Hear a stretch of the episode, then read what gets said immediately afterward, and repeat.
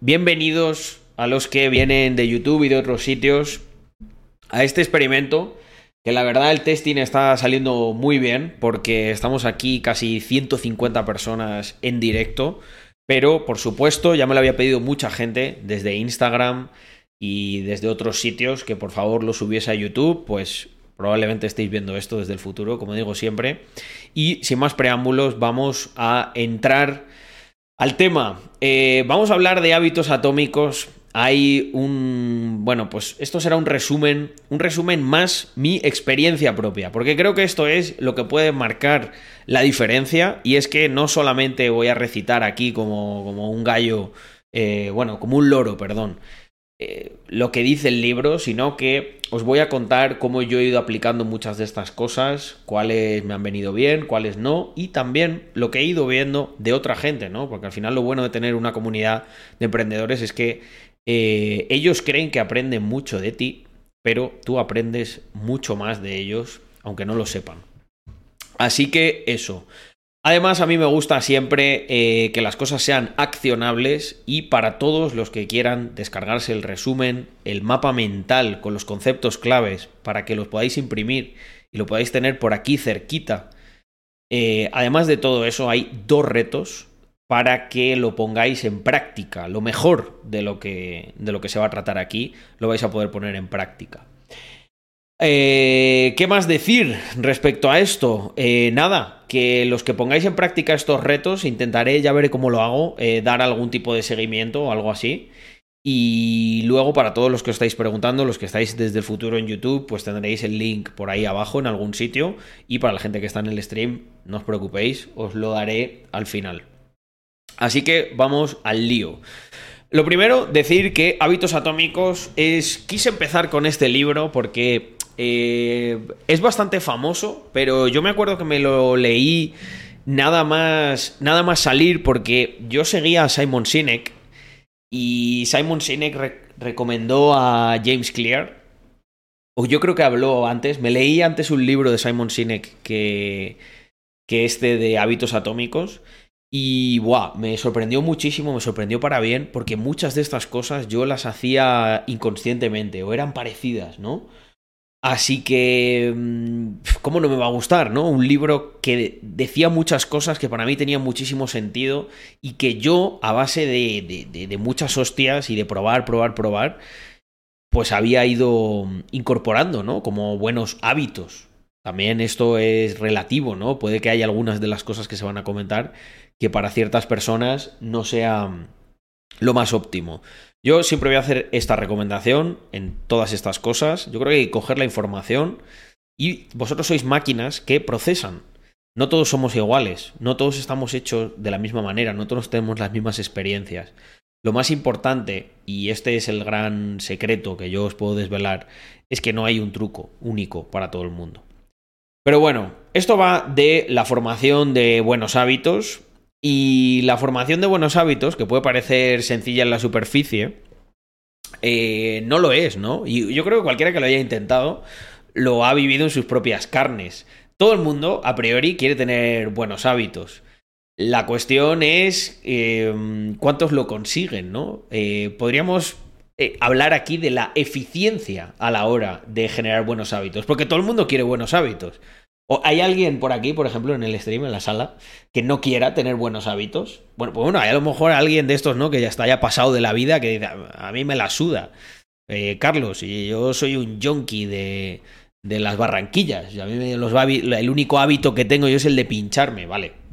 Esperemos que nadie caiga en eso, en ese extremo, pero el resto de personas, yo creo que todo el mundo quiere tener buenos hábitos y, más importante todavía, todo el mundo a lo largo de su vida se lo plantea. La cuestión es que la gente es bastante poco eficiente a la hora de generar eh, buenos hábitos. ¿Sabéis por qué? Ya, pues porque no los tiene.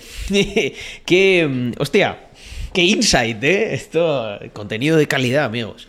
Em, es que vais a entender lo que quiero decir con esto, ¿no? Yo siempre le voy a dar mi toque a estas cosas y sabéis que tengo pues un humor así un poco cachondo, pero siempre hay un mensaje, eh, un mensaje profundo detrás de todas estas cosas. Los hábitos, en mi opinión, funcionan. Esto no, es ni del libro ni nada. Esto os lo cuento yo, esto es visión mía. Para mí, los, o sea, los hábitos, una vez os voy a contar un ejemplo, un, caso personal de algo que pensé hace mucho tiempo y que me quedé eh, como totalmente extasiado, ¿no?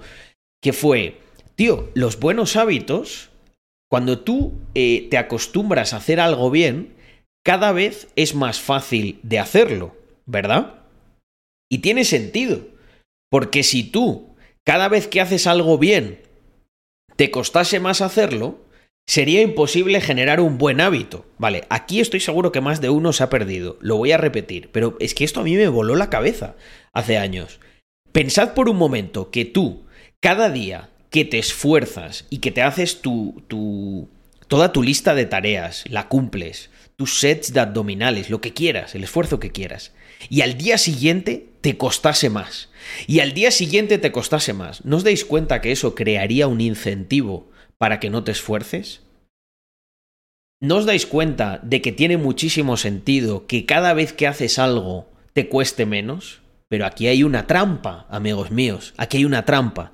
Y es que cuando no haces las cosas bien, también te cuesta menos no hacerlas bien. Vamos al ejemplo contrario.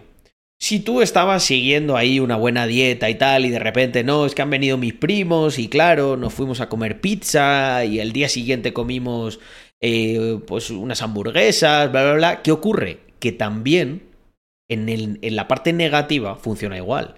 Cada vez que tú repites esa conducta, te cuesta menos y ya el, quinto día dices, venga, hoy por la mañana comemos, desayunamos unos donuts, en la comida pizza y para cerrar por todo lo alto nos pedimos unas hamburguesas en la cena, cosa que a lo mejor hace unas semanas era impensable para ti. Pues esto ocurre exactamente por esto que os decía, ¿no? Y yo creo que ahora sí se habrá entendido, ¿no? Y tiene mucho sentido. Y tiene mucho sentido, ¿verdad? Lo que decía al principio. La gente que no forma buenos hábitos es porque pues no está acostumbrada a, tener buenos hábitos. Si tú, tienes, si tú tienes una rutina en la que tienes buenos hábitos constantemente, no es tan difícil. De hecho, eh, cuanto más adherencia adquieres hacia los buenos hábitos, menos cuesta. Es como que esa barrita, ¿no? Se nos, se nos va bajando. Y bueno, esto es un poco. He hecho una intro aquí yo muy a mi, a mi estilo, pero en esencia es de lo que se habla con hábitos atómicos. Pero lo que me gusta de hábitos atómicos, en contra de otros libros, que yo creo que iremos, iremos tratando en el futuro, es que en hábitos atómicos, digamos que mm, todo el libro es muy accionable, ¿no? Eh, ahora vamos a empezar con, con algunos de estos eh, de estos ejemplos y vais a ver que todos se pueden, se pueden aplicar con bastante facilidad. O sea, yo no, no creo, no es como otros libros que son, digamos, más filosóficos, que también me gustan y que también a lo mejor yo intentaré darles ese enfoque más práctico, pero este, la verdad, que está súper bien estructurado. Em, bueno, nos dice el, autor James Clear que, que los hábitos son como la arquitectura de nuestra vida, ¿no? Y que si queremos vivir vidas mejores, pues tenemos que empezar por, por, nuestros hábitos. Tiene sentido, ¿verdad? Esto es como si tú, ¿para qué quieres decorar una casa muy bonita cuando realmente, si los cimientos no están bien hechos, se va a desmoronar todo? Y aquí uno de los primeros trucos con los que empieza es el de hacerlo obvio. Em, aquí la idea es hacer que el hábito que deseas formar sea obvio y fácil de recordar. Eh, por ejemplo, si deseas empezar a correr, eh, por las mañanas, pues puedes colocar tus zapatillas de correr junto a la cama la noche anterior. Eh, este es el ejemplo textual que viene en el libro, pero esto es muy curioso porque este es uno de esos que yo hacía inherentemente. Hace no mucho en Instagram lo publiqué, el de si vosotros también dejáis cosas delante de, de la puerta cuando os las tenéis que llevar para que no se os olvide eh, a la hora de salir. Y se parece mucho a esto, ¿verdad? A um, dejar preparado previamente algo que necesitas, porque esto, lo que ocurre, o sea, aparte de ser un recordatorio visual, reduce muchísimo la fricción. Y la fricción está ahí, gente. Eh, la fricción existe. Todos nos hemos propuesto algo y hemos empezado a agarrarnos a todas esas cosas que friccionan el hacer la tarea para excusarnos, ¿no? Y es que se me ocurren 50.000, ¿no? Con el mismo ejemplo este de lo de las zapatillas de correr. Eh, bueno, eh, tengo que ir a correr. Ah, hostia, pero claro, ya me había puesto las zapatillas que no son. Y ahora desatarlas, poner las otras. Eh, va, igual lo que voy a hacer es, ya me quedo con estas voy a, voy a trabajar, voy a hacer unos recados y luego cuando vuelva me pongo las otras y, y salgo a correr. ¿Y qué ocurre luego cuando vuelves? Pues os lo digo yo lo que ocurre luego cuando vuelves. Que ya dices que, hostia, que es por la tarde, claro, ahora ya no me da tiempo, guau, es que tengo que ir a tomar un café con uno, guau, tengo la panza muy llena porque me he cebado. Y al final tú lo que has hecho es, ha sido corriendo hacia adelante, ¿no? Lo que tenías que hacer al principio, y has ido encontrando un montón de fricciones que se convierten a la vez en justificaciones de por qué no hacerlo. Sin embargo, si tú te reduces al completo este tipo de fricciones, de verdad que literalmente es mucho más fácil. Yo em, creo que lo toca más adelante el, el autor, pero habla mucho del entorno, ¿no? De cómo esto es un condicionamiento del entorno. Yo, la verdad, siempre. Mira, en las casas que he tenido, cuando era. cuando ya estaba independizado, el salón era una parte muy poco importante siempre. Y creo que esto, y, lo veis, inconscientemente, me ayudó a ser más dedicado y poner, ponerme a trabajar, en esencia. Porque si tú, imagínate, yo me acuerdo cuando yo vivía con mis padres que. Hostia, el centro de la vida y todo era el salón. Y es que estoy seguro, seguro, que para muchos de vosotros también. Que las casas familiares, no sé, las casas de los 90 y tal, era todo muy de, joder, veías las series con tus padres, tal, porque ahora a lo mejor es un pelín diferente esto. Y cada uno está en su cuarto, estás con el ordenador y tal. Pero yo en, en, la, en mi casa, ¿no? Un hogar de los 90, eh, la tele era el centro de todo, ¿no? Y la tele estaba en el salón y la tele además el mando lo tenían los mayores y decidían lo que se veía y lo que no. Entonces al final todo, todo el centro de atención y el foco estaba ahí. Y esto me, parece que es algo mm, que no, no, te voy a decir si es bueno o malo, a lo mejor en un entorno de familia pues da más igual. Pero yo sí que noté una barbaridad el hecho de que, y esto además es que me acuerdo, eh, me acuerdo como si fuera ayer, el estar pensando un día en, joder, la verdad que cuando ya estás de estudiante y eso, estás todo el día en el cuarto, o sea, no, yo no estaba en el salón, más allá de cuando hacíamos algún botellón o algo venían los amigos, estabas en el salón, el resto no. Pues esto es cómo, te, cómo el entorno muchas veces te condiciona. Eh, esto lo, también lo comenté en YouTube donde yo vivo no llega eh, la mayor parte de la comida que llega con las aplicaciones tipo Globo, que aquí en Andorra se llama City Sherpa. Es que eso es una cosa muy buena, porque ¿qué me permite? Pues me permite estar condicionado a la hora de comer mal y ese condicionamiento, o sea, tú al final lo que tienes que entender es que la fricción sirve en las dos direcciones. Con este tema de los hábitos es que hay, eh, todo sirve como en las dos direcciones, es curioso. Si tú te friccionas muchísimo el hacer lo incorrecto, al final es muy complicado que lo acabes haciendo por la propia fricción que te has generado. O sea, eh, hay un experimento de unos niños en los que les ponen unos caramelos y les dicen, eh, o unas, unos marshmallows o algo así, y les dicen, mira, te, te voy a poner uno aquí. Si aguantas, te voy a dar dos. Los que mm, mejor desempeñan su papel a lo largo del experimento son los niños que empiezan a cantar, a mirar hacia otro lado, a condicionarse, a generar mucha fricción a la hora de coger ese, ese caramelo que les gusta y comérselo.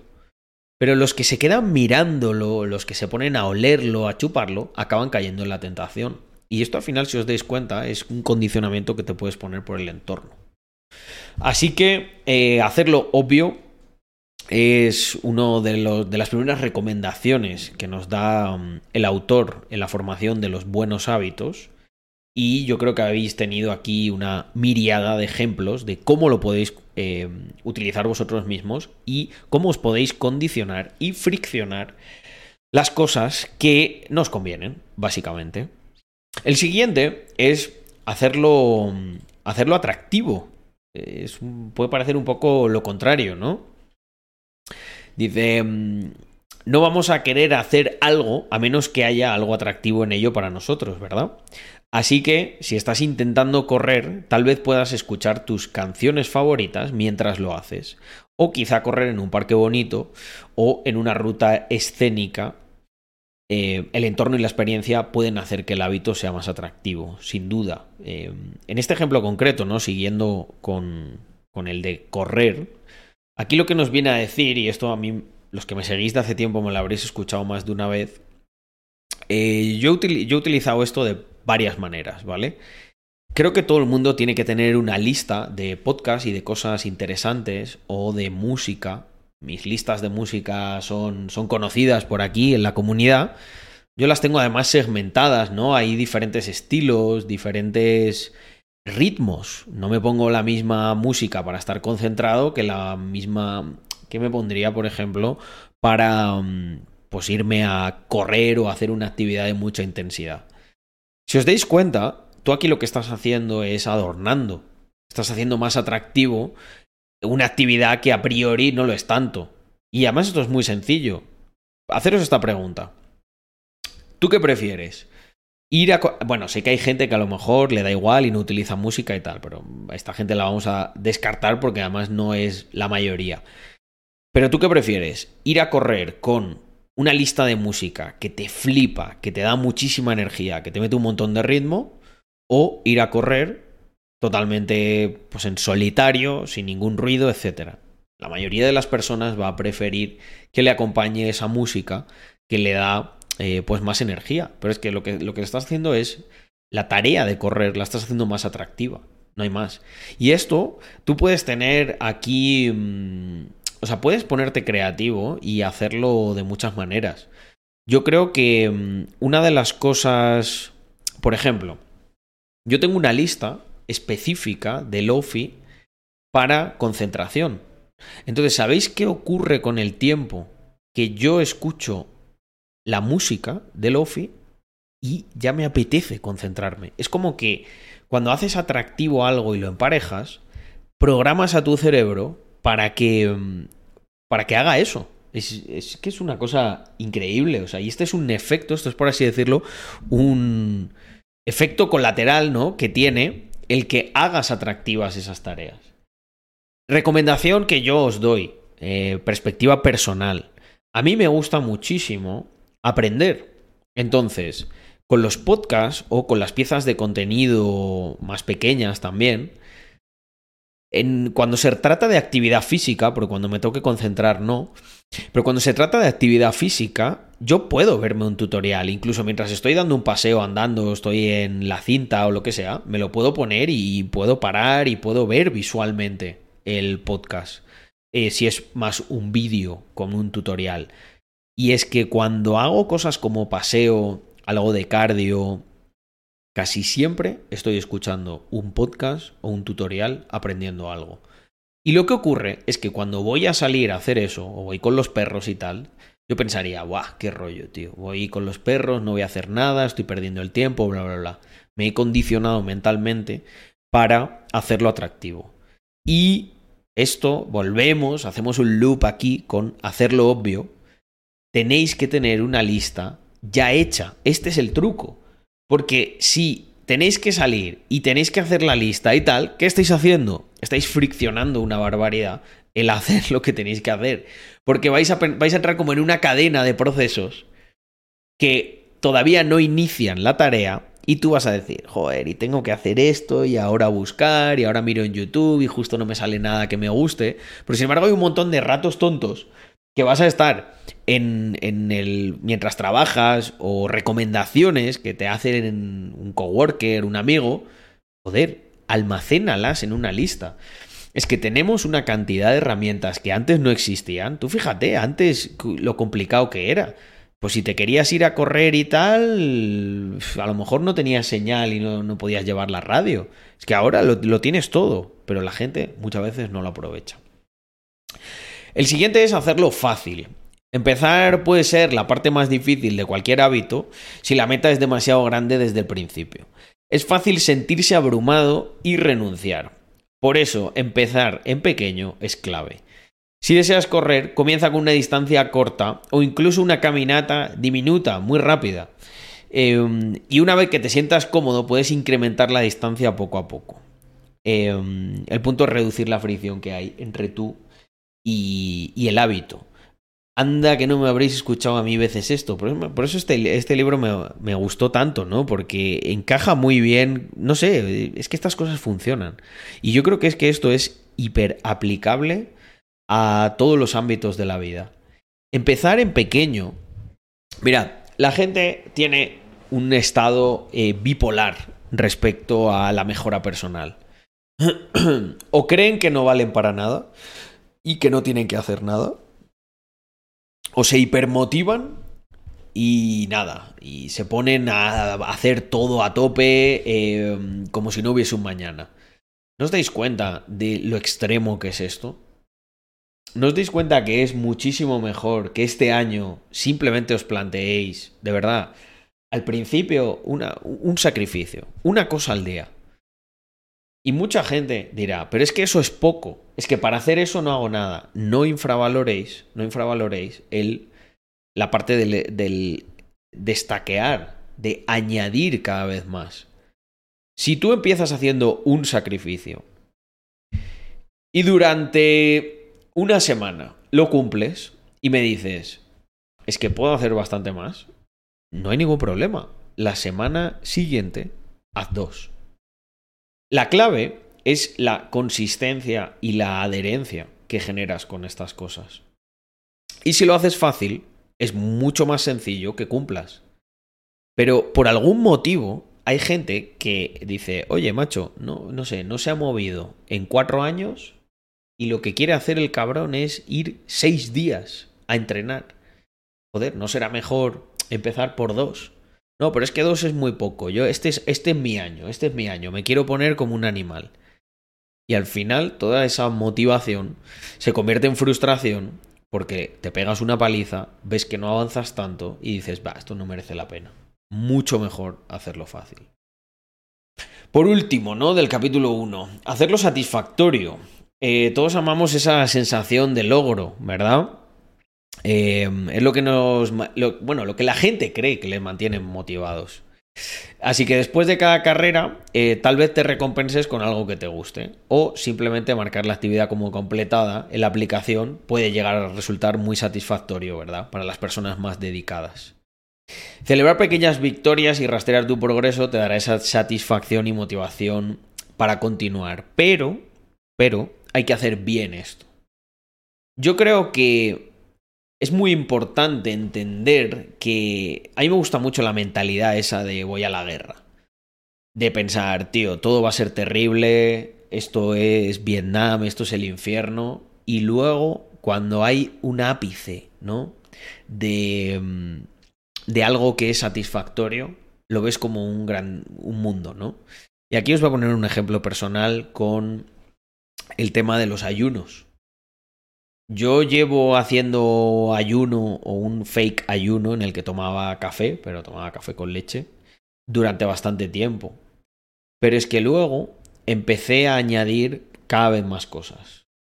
Volvemos, hacerlo fácil, poco a poco. Cuando empecé a añadir el decir, oye, voy a echar cada vez un poquito menos de leche en el café. Hasta que llegó un día en el que dije, puedo no echarle leche no pasa nada. Y no le eché leche y desde ese entonces hago el ayuno de verdad, ¿vale? Desde hace ya bastante tiempo, pero antes no lo había hecho. Luego empecé a decir, oye, el edulcorante voy a quitárselo, voy a echarle solamente canela, lo mismo, poco a poco. Y ¿sabéis qué es lo que ocurre y por qué es tremendamente satisfactorio el tomarme un café con leche después de comer, cuando ya he roto el ayuno, porque lo has convertido en un premio. Es que el truco aquí es... Y tú me dirás, pero es que yo tengo, tengo acceso, Carlos, que no es ningún premio. Yo puedo tomarme un café con leche cuando me salga a mí de los cojones, porque es muy barato, tengo pasta para hacerlo, lo tengo en casa, lo tengo fácil. Es que este es el secreto, amigos. Hay que convertir, hay que convertir, para mí la comida, fijaos, yo hago mi entrenamiento, hago mis tareas más importantes, contesto mail, hago mis llamadas, hago todas mis cosas en puro ayuno. Solamente con un café oscuro, sin edulcorante y con un poco de canela. ¿Sabéis lo que representa para mí el llegar a las 2 o a las 3 de la tarde y simplemente, no sé, ver ahí dos huevos cocidos? Es que veo esos dos huevos cocidos como si fueran, no sé, maná caído del cielo, caviar, eh, es que, de verdad, lo veo así porque con todo el sacrificio que llevo hecho en la mañana, esos dos huevos cocidos son una bendición. Son, es tremendamente satisfactorio comerlo y te vuelves mucho más agradecido. Cuanto más sacrificado eres, más agradecido te vuelves. Esto ya no lo digo simplemente para el tema de generar los hábitos, que es de lo que estamos hablando, Recordadlo por si alguien se ha unido ahora, como mi socio Víctor, que está por aquí. Bueno, no quería romper, que este me, quiero, hacer un speech de largo, pero, pero muchas gracias por venir y por la suscripción, 34 meses. Para que veáis, ¿eh? entre socios nos apoyamos a muerte. Pero continuamos con los hábitos. Em, esto, bueno, Víctor seguro que estará muy de acuerdo conmigo en muchas de estas cosas. Yo creo que Víctor le pasa eso también, ¿no? Que él inherentemente hace muchas de estas cosas, a lo mejor no, no te lo explica ahí detalladamente, pero es una persona tremendamente dedicada y tremendamente sacrificada. aunque bueno, me gustaría, me gustaría que le metiese un poco más de caña a los hábitos eh, relacionados con el deporte y tal, pero ya le liaré. Intentaré ser un ejemplo. Que un día me diga, cago en Ross, el Carlos, 35 años, está más tocho que yo. Me voy a picar y me voy a poner. Porque esto no tiene que ver con el libro, gente, pero es un muy buen consejo que os doy. No seáis unos chapas, eh, no deis la monserga por ahí. Sed simplemente un ejemplo y veréis lo increíblemente efectivo que es ser un ejemplo. Es lo que más convence a gente de tu entorno. Eh, vamos con la eliminación de los, de los malos hábitos, ¿no? Que mm, es un tema que se toca en el segundo capítulo. Eh, porque hay hábitos malos, claro que los hay. Y todos tenemos algunos y sabemos lo difíciles que pueden ser de romper. Pero como todo en esta vida, con la estrategia correcta es totalmente posible. Eh, y vamos a empezar con hacerlo invisible. Si estás tratando de comer menos dulces, por ejemplo, mantenerlos fuera de la vista es un primer paso crucial guardar las golosinas en un sitio alto al fondo de la despensa o incluso con, con llave, eh, pues hace, hace que sea menos probable que pienses en ello y que caigas en la tentación. Yo aquí soy, sería un poco más radical que lo es de lo que lo es el libro. Yo creo que no tienen que existir en tu entorno esas cosas que tú no deseas que estén y que tú conscientemente has determinado que no deben estar. Por ejemplo, los dulces. La clave es no comprarlos. Y os voy a dar otra clave más. Porque claro, es a veces es complicado, porque normalmente cuando cuando es un muy buen momento para hacer la compra, cuando tienes hambre. Y aquí es donde cae la mayoría de la gente.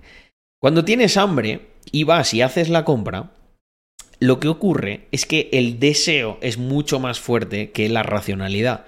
Entonces es más difícil no comprar esas cosas que no te convienen, porque el deseo manipula muy bien a la razón. Y le dice, no, pero claro, eh, cereales, bueno, estos, que solo tienen pepitas. Pone aquí especial K. Ya, pero te estás metiendo un, pico ahí de carbohidratos importante. Es lo que necesitas realmente. Sin embargo, si no vas con hambre, le estás quitando un arma muy poderosa al deseo. Y, entonces, por algún motivo, la razón pesa más. Y dices, no vengo con ansiedad, estoy llenísimo, no me apetece ni pensar en comida. ¿Cuál es la lista que tengo? Esta, perfecto, la cumples.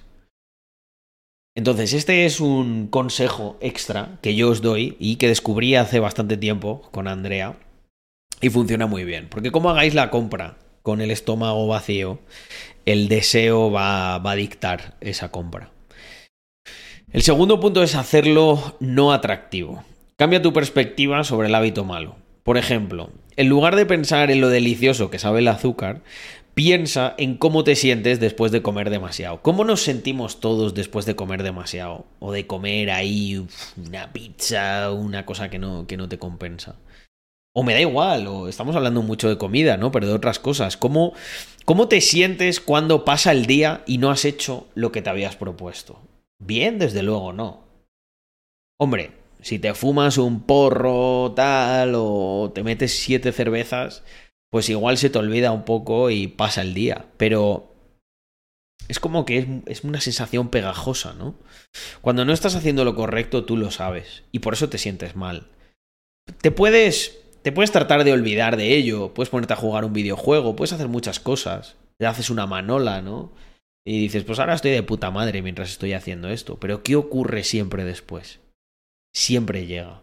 Es una sensación pegajosa. No te la quitas fácilmente. ¿Sabéis que es una sensación también pegajosa, pero muy buena? Cuando has cumplido, cuando has cumplido con las cosas que tienes que hacer, el resto del día te sientes súper bien. Te sientes más motivado para hacer más cosas o nuevas cosas. Pero al final, la sensación, ya sea buena o mala, se queda. Creo que el hacer no atractivas las cosas no es tan sencillo como simplemente pensar en lo mal que te sientes. Creo que esto es algo que tiene una eficacia bastante limitada. Me gusta más el siguiente punto, que es hacerlo difícil. Incrementa la cantidad de esfuerzo que se necesita para participar en el hábito malo. Antes yo había hecho esta dualidad, este ya prácticamente lo habíamos comentado, ¿no?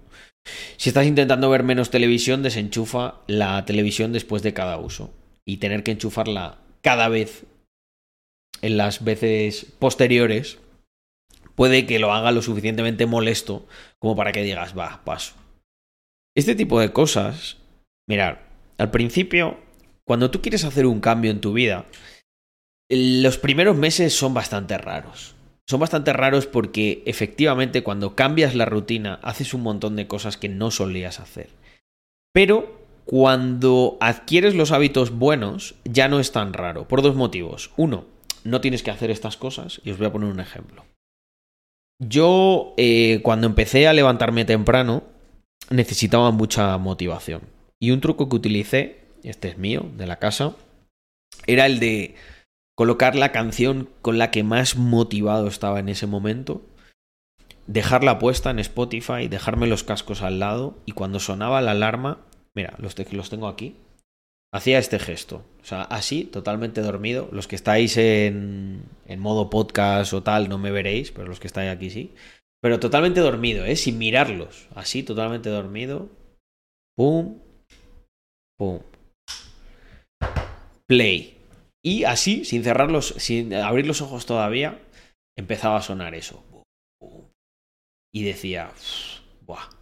¿Cómo me gusta esta canción? No sé qué, me apetece levantarme, ¿no?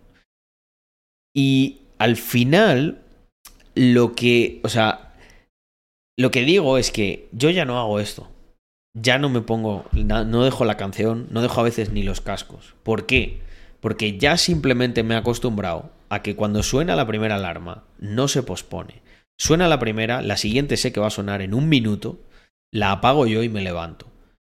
Los primeros días era raro tenía que hacer una cosa, pues no sé, si Andrea despegaba un ojo diría que hace este gilipollas, ¿no? O sea, Andrea es mi mujer, por si alguien no lo conoce, que se ha puesto aquí los cascos y está haciendo así en la cama.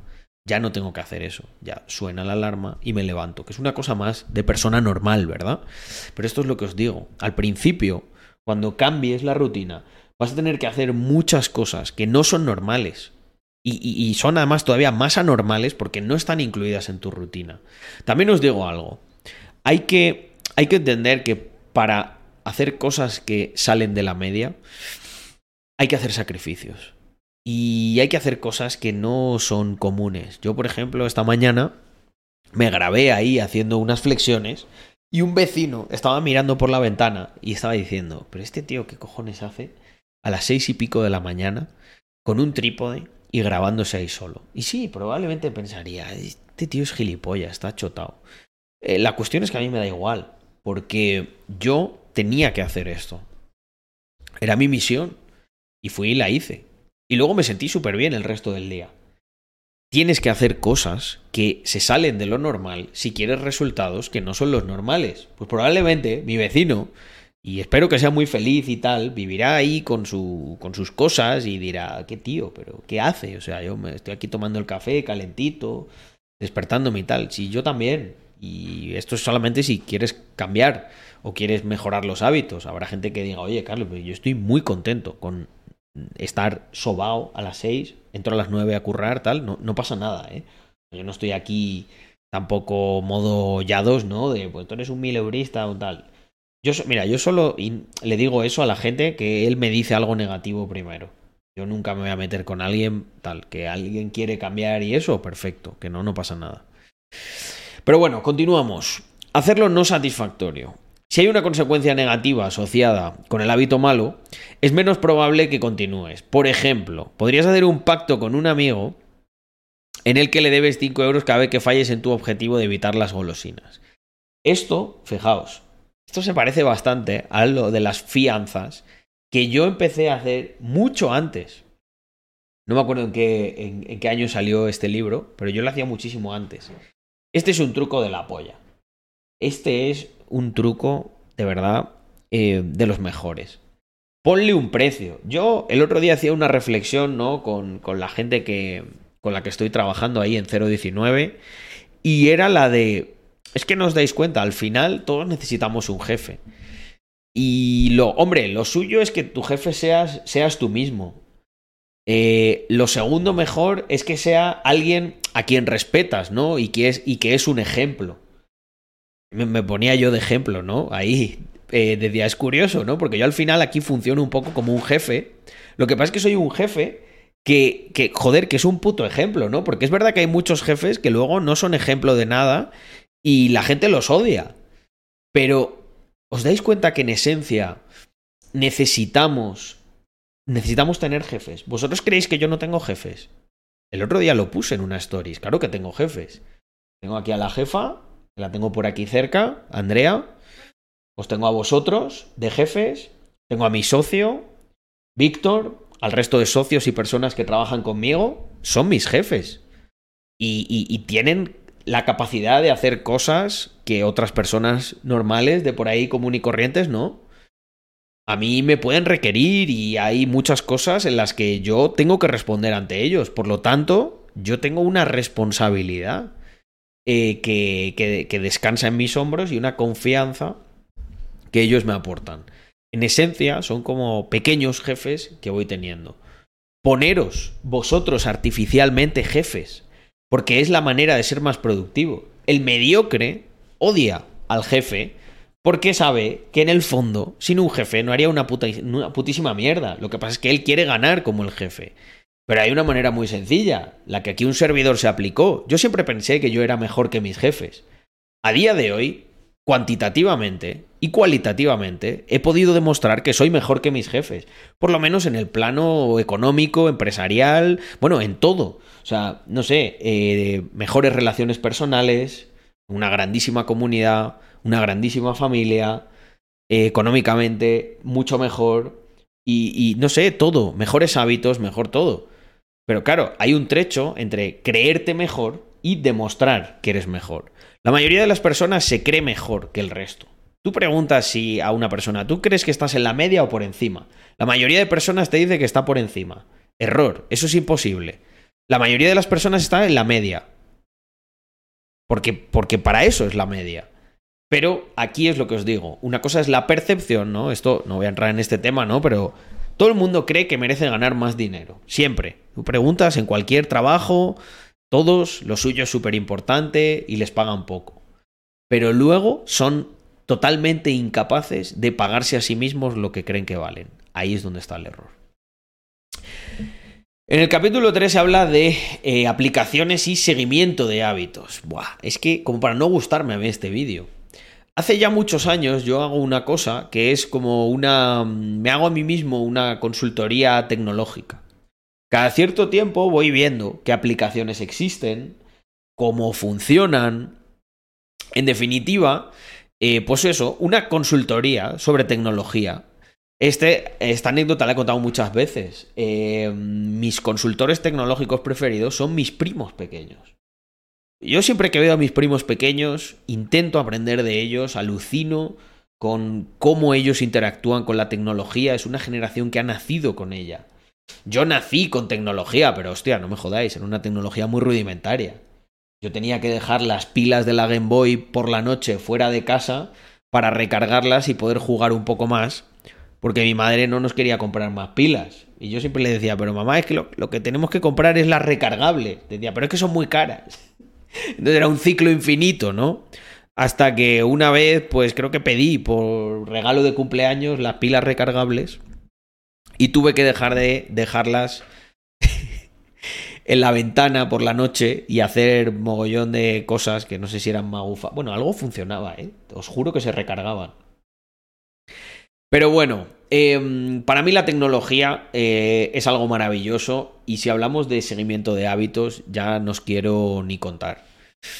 Eh, hay herramientas que, que son fantásticas para mantenernos en el camino correcto y yo creo que la gente no las utiliza todo lo que debería.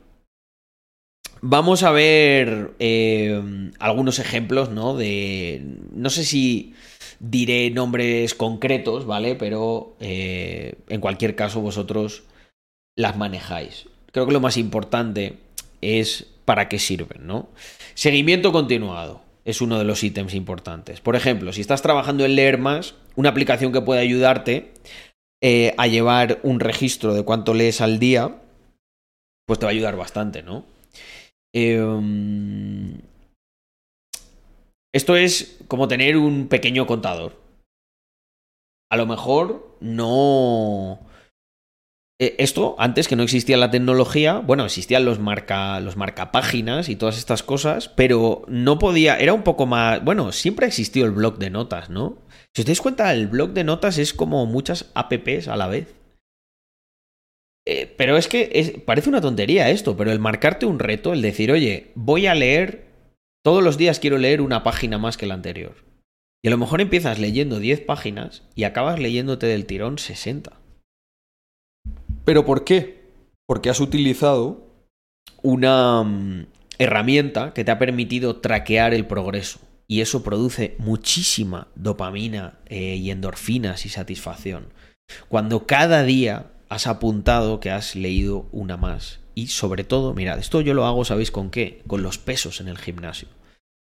Yo tengo el peso actual que estoy levantando y ¿sabéis cuál otro peso tengo siempre apuntado? El peso con el que empecé. No sabéis la satisfacción que da simplemente ver el blog de notas de iPhone y ver siempre el peso con el que empecé y la diferencia que ya hay. ¡Buah! 10 kilos de diferencia. Increíble. Motivación, ¿no? Dice también el libro. Dice, algunas aplicaciones incluso ofrecen mensajes de motivación. Imagina que has estado corriendo todas las mañanas durante una semana y tu aplicación podría enviarte un mensaje diciendo, gran trabajo, llevas una racha de 7 días corriendo. Esto motiva bastante. Eh, por ejemplo, la aplicación de contar macros eh, de MyFitnessPal te, te dice esto. La aplicación Todoist, que yo utilizo muchísimo, cuando completas la meta de tareas, que son tres al día, te dice muy bien, has completado las tres. Puede vuelvo a repetir, puede parecer tonterías estas cosas, pero ayudan un montón. A unas personas os ayudarán más, a otras menos. Lo que sí que es muy importante es que cada uno probéis todas estas cosas y hagáis vuestra, vuestro propio baremo, ¿no? De, oye, pues a mí esto, Carlos, parece una tontería, pero los mensajes estos me motivan un montón. ¿Sabéis qué mensajes me motivaron a mí una barbaridad? Los mensajes que yo tenía apuntados en la pizarra, ¿no? La buena pizarra del emprendedor, que durante años siempre tenía cosas que había conseguido y cosas que quería conseguir. Y cuando estaba un poco frustrado con las que quería conseguir, miraba las que había conseguido y la motivación llegaba. Este es un truco, este es personal, al que os animo, los que me siguen lo habrán escuchado varias veces.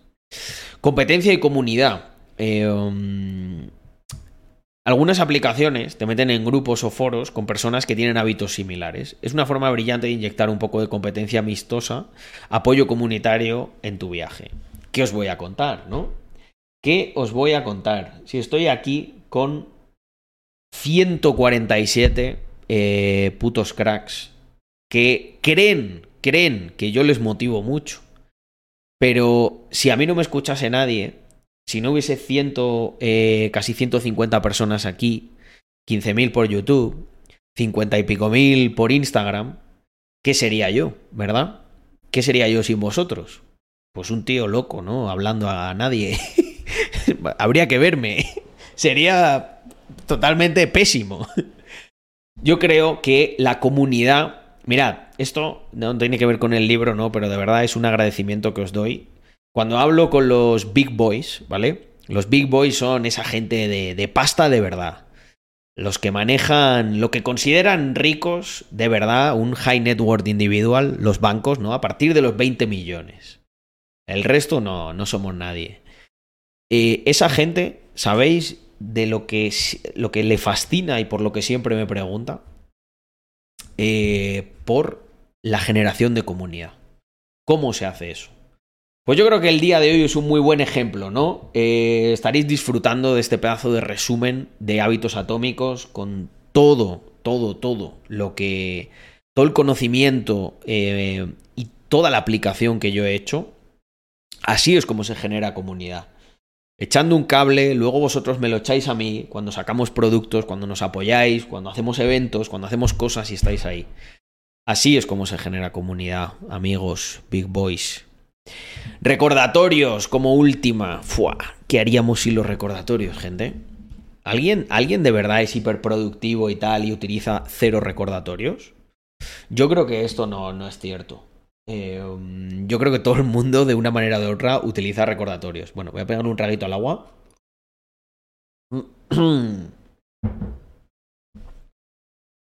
que llevo ya un ratito, ¿eh? Hablando, pero ya vamos por más de la mitad. Vamos al capítulo 4, permisividad y manejo del fracaso. Hostia, qué importante esto, ¿no? El camino hacia la formación o eliminación de hábitos no siempre es suave. Vas a tener días difíciles o momentos en los que te deslizas hacia atrás. La clave es cómo manejas estos deslices. Perdonarse a uno mismo. Eh, hay que permitirse fallar una vez. Dos ya no. Tres ni de coña. Pero mm, si has tenido algún día un desliz, por ejemplo, en la dieta, eh, no te castigues, ¿sabes? Reconoce qué es lo que ha pasado, comprende por qué ocurrió y trabaja, sobre todo, esto es lo más importante, trabaja para asegurarte de que no vuelva a ocurrir, especialmente al día siguiente, ¿vale? Los fallos los fallos, la gente considera que los fallos son algo malo. Cuando si, os dais cuenta, los fallos son una cosa que no puede ser mala, ¿no? Al menos en, toda su concepción. Porque en los fallos, en los fallos siempre hay información de muchísima calidad. Cuando tú fallas, se suele decir esto, ¿no? Cuando tú fallas aprendes más que, que cuando ganas. Pues aunque sea solo por esa unidad de información tan valiosa, yo creo que los fallos son, son algo bueno. Son algo bueno cuando tienes la perspectiva correcta y sabes enfrentarlos. Yo creo que si un día cometes un desliz, por supuesto que hay que perdonarse a uno mismo, eh, sobre todo cuando has trabajado en entender el por qué ha ocurrido. Voy a poner un ejemplo, que es como mejor se entiende. Oye, hoy he cometido un fallo, tío. Hoy me he comido unas palmeritas que estaban aquí. ¿Qué ha pasado? Hostia, pues bueno, que han venido amigos y las han dejado ahí y tal. Dile a tus amigos, mira, por favor, estoy tratando de mantener la dieta y tal, no me traigas estas cosas, no pasa nada. Tú te, las comes, tal, pero no me dejes esto aquí porque me, me, jodiste vivo el otro día. Me metí un atracón de palmeritas que me quedé, me quedé tumbado en el sofá dos días. por favor, no lo hagas. Y ya está, no pasa nada. Has creado un nuevo sistema que permite que no entren palmeritas en tu casa cuando tú no quieres. Tienes el control de la situación. Luego, por ejemplo, hay días como hoy, para mí, que he ido a la oficina y pues la, chica de Víctor, Cristina había traído ahí unos donuts y pues, me lo he comido sin pudor, ¿eh? He dicho, hoy, metemos aquí una carga de, de, carbohidratos simples y así me recupero del día de piernas de ayer, que la verdad estoy reventado. Y no pasa nada. Había hecho ayuno por la mañana, mañana mantenemos un buen ayuno o lo hacemos de 17 horas y aquí no ha pasado nada. ¿Os dais cuenta? Sistemas. Constantemente los sistemas eh, te protegen, ¿no? para mantener los buenos hábitos. Si yo no tuviese un sistema, pues me habría comido eso, luego otra cosa, luego diría, ¡buah! ¿Qué semana llevo? Bla, bla, bla. Y así, suma y sigue. Mantener la perspectiva. Si rompes tu dieta un sábado, em, en tu gran esquema, no es el fin del mundo. Mm, si has estado en el camino correcto 27 días de un mes y hay cuatro deslices, pues no son tan malos. Fijaos, es que mi vida, mi vida es un ejemplo de esto. Os acabo de, de mantener la perspectiva, os lo acabo de poner. No pasa nada. Os lo digo. Me he comido, me he comido tres donuts. Qué ricos estaban, macho. Eh, el Víctor se ha comido uno con. Fíjate si le ha gustado a Víctor que se ha comido uno con papel albal y todo, ¿eh? ¿eh? yo no. Yo no, no, no, no venía con tanta ansia. Pero me he comido los tres y no me siento en absoluto mal. No pasa nada. Me he hecho mis abdominales, he entrenado por la mañana, he caminado bastante sin problema. Ahí, cuando hay un sistema, hay, hay esa perspectiva y no hay culpa si realmente estás cumpliendo. Celebrar los éxitos. Cada pequeño éxito es un camino hacia la victoria. No está mal celebrar eh, lo que pasa es que hay que tener cuidado con la gente que tiene complejo de héroe, ¿no? La gente que dice, hostia, guau, he recogido la lavadora, eh, me voy a pedir una pizza, que me lo he ganado. Eh, buah, he terminado dos tareas, me voy a ver una serie de Netflix, que me lo he ganado, ¿no? Son como el complejo de héroe, ¿no? Es que eh, ellos creen que lo que hacen es mucho más heroico y épico de lo que en realidad es. Eh, si has recogido la lavadora, mm, ponte a hacer otra cosa. Porque, amigo mío, no es algo tremendamente épico como para celebrarlo con los amigos, ¿verdad? pues si no es épico para celebrarlo con los amigos, no lo celebres contigo mismo. Ese es el consejo que os doy. En el quinto capítulo habla em, el autor de los cambios de identidad. Este yo lo veo muy potente, ¿vale? Este tiene un puntito magufo eh, que a lo mejor a alguien no le va a gustar por la parte de visualización, etcétera. Pero yo creo que esto es muy bueno. Esto es muy bueno. Y os voy a contar. Yo intento ser una persona. de. una persona escéptica ante todo. Eh, pero os voy a dar mi visión de cómo puedes hacer funcionar esta parte. Em, habla sobre cómo los, hábitos, en cierta manera, están vinculados a la identidad que nosotros tenemos, pero puedes cambiar la identidad. Eh, mira, esto hay, o sea, este capítulo entero os lo podría resumir en una frase, que es la siguiente. Cuando, cuando tú hagas algo, hazte esta pregunta. La persona y ahí rellenáis este espacio, ¿no? En la que te quieres convertir o tal. O sea, yo qué sé, por ejemplo, quieres ser un megaceo de una empresa, ¿vale? Hostia, ¿tú crees que un megaceo de una empresa, después de cumplir dos tareas, se, va y se pone a ver una serie de Netflix? Claro, esta pregunta es trampa, ¿no? Porque a lo, mejor sí que lo hace, ¿eh? Pero, pero lo hace porque gana mucha pasta, tiene tiempo y tal, pero la voy a reformular. El que aspira a convertirse en ese megaceo, ¿crees que es el tipo de persona que hace una tarea o dos y se va a ver una serie de Netflix para darse un premio? No, ya os lo digo yo. Ni de coña. Entonces, el, fijaos, es potente esta, esta, pregunta. Lo que pasa es que es, es, es que el secreto está ahí, gente. El, secreto está en hacerse las preguntas correctas y la gente no se hace estas preguntas. Porque luego te las haces y son muy obvias. Hostia, Carlos, que me, que me tratas a veces como un gilipollas. Bueno, es que lo eres. Eh, yo también, ¿eh? No, os penséis que yo soy perfecto. Somos mucho más gilipollas de lo que, de lo que nos. de lo que nos. Nos cuesta admitir. Mucho más. Em, podéis aplicar esta pregunta a cualquier cosa, ¿no? Que. Em, de verdad.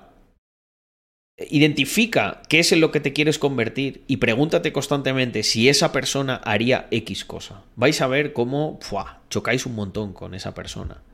Pero ahí es donde tenéis que decidir si queréis ser o no. Y para esto viene muy bien, como os decía, la parte de la visualización. Imagínate a ti mismo como la persona que quieres ser. Si quieres ser alguien que se ejercita regularmente, tú visualízate como esa persona. O sea, ¿qué, qué haría? Una persona que se ejercita regularmente lo es de las prioridades de su día o no, o dice, Buah, es que no tengo tiempo, es que claro, tengo una reunión luego a las 12. Visualízate y verás que hay un gap, ¿vale? Este gap es el que nosotros intentamos cubrir, no hay que cubrirlo de golpe, importante, poco a poco. Si tú de repente, vale, tienes una reunión a las 12, no pasa nada, ya vas un poco pillado de tiempo. Ok, adáptate, sé flexible. No te da tiempo a entrenar una hora, no pasa nada, entrena 20 minutos. Entrenas 20 minutos, te da tiempo a ducharte y te vas a la puta reunión. La persona que aspira a ser ese que habrá entrenado completo y le habrá dado su espacio, pero la que aspira a ser eso, se, abre, se da ese tiempo, se ajusta y dice, oye, pues no me da tiempo a hacerlo completo, lo hago. Mirad, hoy yo, es que justo, es que os lo digo, yo soy un ejemplo de estas cosas. Hoy eh, me ha ocurrido con una reunión que tenía, ¿vale? Dos reuniones muy juntas, bueno, he avisado, una se me va a solapar con otra, no pasa nada, vamos empezando la, la segunda y yo termino con la primera. Pum, ajuste y se puede cumplir. Claro, la persona que tal, no, bueno, cancelo la siguiente y ya está, y lo muevo a otro día. No, no, eh, esto no, no, funciona así. Em, el entrenamiento, lo mismo. Quería hacerme las abdominales en ayuna, pero luego iba a quedar, quedaba para comer con uno. Imposible. Pues ¿qué hago? Mira, me las voy a hacer volando. Nunca en la vida las había hecho. Tenía solamente 10 minutos. ¡Pam! A fuego. Eh, he descansado un poco menos entre serie y serie, pero me las he hecho. ¿Por qué? Porque la persona a la que aspiro a ser, que es un tío totalmente eh, mazao, lo haría. Pues yo cojo y lo hago. Metas versus identidad. Eh, hay una diferencia entre establecer metas y cambiar la identidad. Las metas son los logros a corto plazo, mientras que la identidad es quién eres a largo plazo. Al centrarte en la identidad, los hábitos que formas en el camino se vuelven mucho más sostenibles. Volvemos al tema de la identidad. Y es que este ejemplo es perfecto. La identidad es quien, quien tú te quieres convertir a largo plazo. Las metas son los, los quick wins ¿no? que vamos teniendo para ser esa persona. Para mí ya no es una meta mi rutina. Mi rutina es que todos los días, eh, de una manera o de otra, me muevo, me ejercito, hago más de 8.000 pasos seguro o 10.000, eh, cumplo con un montón de tareas, doy mi espacio para dedicarlo a la visión, intento guiar a la gente que, que trabaja conmigo y que me sigue de la mejor de las maneras y constantemente estoy abriendo nuevos, nuevos horizontes, ¿no? Y esto ya para mí no es un reto, hay otros retos, ¿vale? No, no voy a entrar ahora ahí. Pero se ha convertido parte de mi identidad. Mi identidad es esa. Vosotros me identificáis como esa persona porque mis actos refuerzan y validan que esa es mi identidad. Tú, un truco que podéis hacer, aunque parezca una flipada, es creerte algo que no eres. Muchos de vosotros a lo mejor todavía no... La identidad que queréis tener no, no, no la tenéis, no pasa nada. Créetelo, actúa como esa persona. Porque si haces eso de manera recurrente, y esto no es ni siquiera el fake it till you make it, no lo estás fakeando. Simplemente, simplemente adopta esa identidad. O sea, quiero decir, si tú, vuelvo al ejemplo del CEO, ¿no? Dices, no, es que yo soy muy tímido. Ya, bueno, pero es que si quieres ser un CEO de una compañía que vale 5 millones de, de euros, no te puedes permitir ser tímido. Pues actúa como esa persona. O sea, aunque luego des auténtica pena en tus, en tus interacciones sociales, no pasa nada. Pero ten las interacciones sociales, porque esa persona las tendría. Lo que pasa es que esa persona las va a hacer mejor que tú. ¿Por qué? Porque esa persona ya no está adoptando una identidad que no es suya. Él es un representante de esa identidad. ¿Entendéis cuál es el punto? Es muy importante esto. Cuando tú, o sea, esto es como, mira, esto es como si tú me dices, no, Carlos, pero yo quiero correr 10 kilómetros, quiero estar ya en la meta. No. Ah, no, pero es que hay uno que ya está allí, que ya se los ha corrido. No, nos jodió. Porque empezó antes que tú. Porque caminó un montón de pasos que tú no has caminado. Pero olvídate de la meta. Tú lo que te tienes que centrar es en dar los primeros mil pasos. Luego los siguientes mil y los siguientes mil. Y llegarás a esa meta que está en diez mil. Después de que hagas diez veces esos primeros mil. Y te dará exactamente igual que haya un tío que esté allí, que ya lo consiguió. Pues esto es exactamente lo mismo. Cuando vosotros adquirís la identidad, os tiene que dar exactamente igual los que ya tienen esa identidad. O pueden servir como un reflejo. Pueden servir de alguna manera como inspiración. Pero no lo vais a hacer igual de bien que ellos.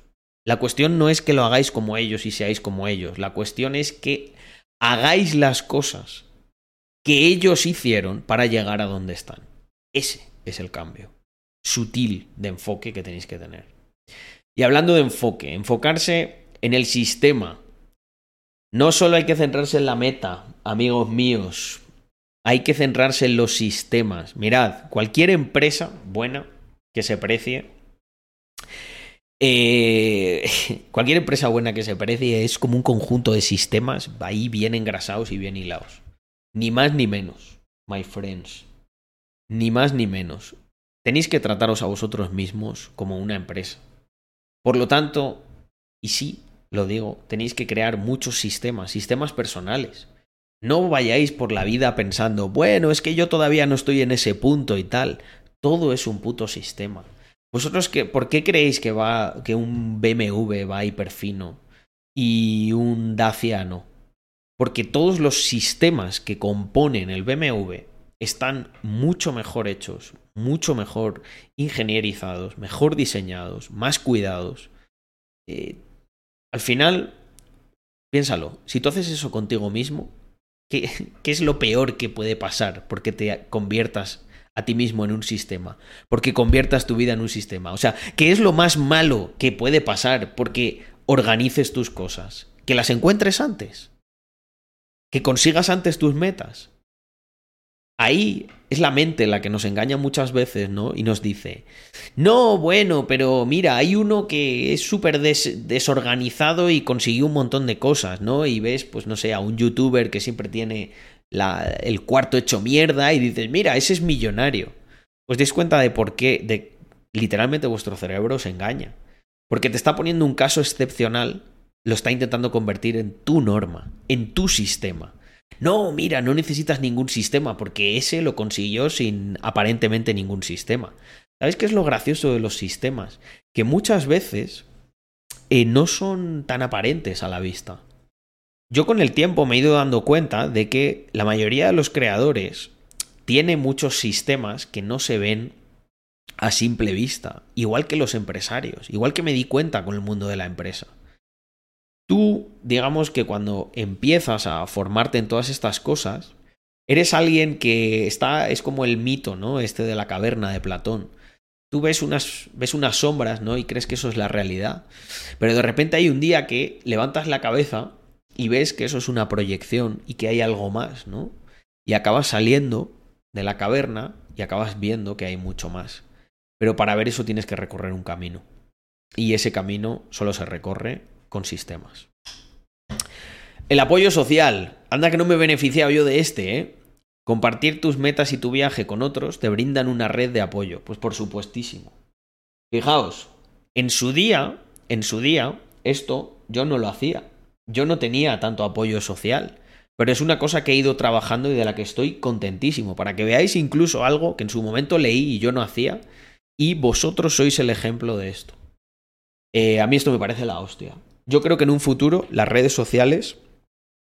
No, eh, o sea, yo estoy utilizando las redes sociales para. Mm, he creado un jefe colectivo que ahora no le puedo fallar no puedo dejar de subir historias donde os voy contando mi día a día como emprendedor, no puedo dejar de subir los show ups donde os demuestro que cada día estoy comprometido con el cambio físico, no puedo dejar de eh, pues hacer estos streams, los vídeos de YouTube, que básicamente es como una documentación de cómo voy creciendo y cómo va pasando el tiempo y lo voy aprovechando y encima sirve para inspirar a muchos de vosotros. Es que vamos, no, no puedo estar más agradecido, la verdad.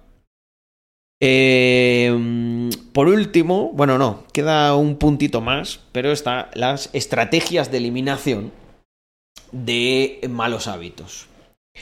Eh, os voy a dar, digamos que los puntos esenciales, como un repaso final, ¿vale? Que os va a venir muy bien. Y luego os voy a explicar cómo acceder, lo voy a contar, eh, a los dos retos que he propuesto y el mapa mental en el que está todo esto, todo esto, fijaos, mira, por ejemplo, un ejemplo del mapa mental. La primera parte, formación de buenos hábitos. Hacerlo obvio, hacerlo atractivo, hacerlo fácil, hacerlo satisfactorio. Cada uno tiene su ejemplo. Hacerlo obvio, ubicar zapatillas de deporte a la vista. Hacerlo atractivo, escuchar música favorita mientras se corre. Hacerlo fácil, comenzar con carreras cortas. Hacerlo satisfactorio, rastrear el progreso. Mi recomendación para todos los que os lo descarguéis es que el mapa mental lo imprimáis y lo tengáis por ahí eh, y lo veáis. De verdad, imprimidlo. No os preocupéis por la estética de vuestro cuarto en estos años. Eh, ya cuando tengáis una casa increíble, contratéis un decorador o, o que la haga vuestra mujer. Mi cuarto, cuando yo empezaba, era mi oficina. Y creo que esto ayuda muchísimo. Pero bueno, eh, continúo, que me he ido un poco por las ramas. Em, hacerlo invisible. Si dejas de beber alcohol, la idea es eliminar las cervezas de tu vista o no comprarlas en absoluto. Truco. Hacerlo poco atractivo. Eh, hay que cambiar la mentalidad y ver los beneficios de evitar el mal hábito y los costos de seguir con él. Hay que pensar en esto, o sea, tienes que pensar en lo malo que es, si no es muy difícil. Hacerlo difícil. Em, si ves demasiada televisión, desconectar la televisión o la antena eh, para aumentar la fricción. Hacerlo poco satisfactorio el contrato público. Comparte tus metas y que la gente sea tu pequeño jefe. Aplicación práctica y herramientas adicionales. Em, dispositivos de restricción. Esto es muy interesante. Desinstala las aplicaciones que eh, te distraigan. Yo conozco a mucha gente que, por ejemplo, en el móvil, dice, en el móvil no tengo redes sociales, lo tengo en el móvil, eh, en el PC, entonces cuando lo quiero consultar lo hago. Ahí no. O eh, pues eliminad gente que no, que no os interesa, que no os aporta, que es entretenimiento. Y reservad en vuestro calendario huecos específicos para el entretenimiento. Eh, compromiso público. Anunciar una meta de pérdida de peso en redes sociales eh, y comprometerse a una donación si no se alcanza. Parece una tontería, pero si hacéis esto, aparte de además generar ahí buen engagement con la gente que os conoce, aunque seáis pequeños o cuentas privadas, o hacerlo con familiares o con amigos, esto ayuda un montón. Y si no, ya trataré yo de estimularlo y de que se haga entre la comunidad, ¿vale? Que estoy preparando ahí muchas cosas. Eh, al calor de los éxitos de mi MVP de 0.19, que la verdad los chicos de 0.19 son unos putos cracks y están cumpliendo de una manera increíble. Em, la rendición de cuentas, ¿vale? Como último punto, eh, pues por ejemplo podríais hacer una reunión semanal con alguien. Eh, esto se lo proponía el otro día una, a una de las personas que, que me contrató como consultor le dije, tío, busca una persona que está en un momento parecido al tuyo y queda con él regularmente para que caminéis juntos, ¿no? En ese progreso.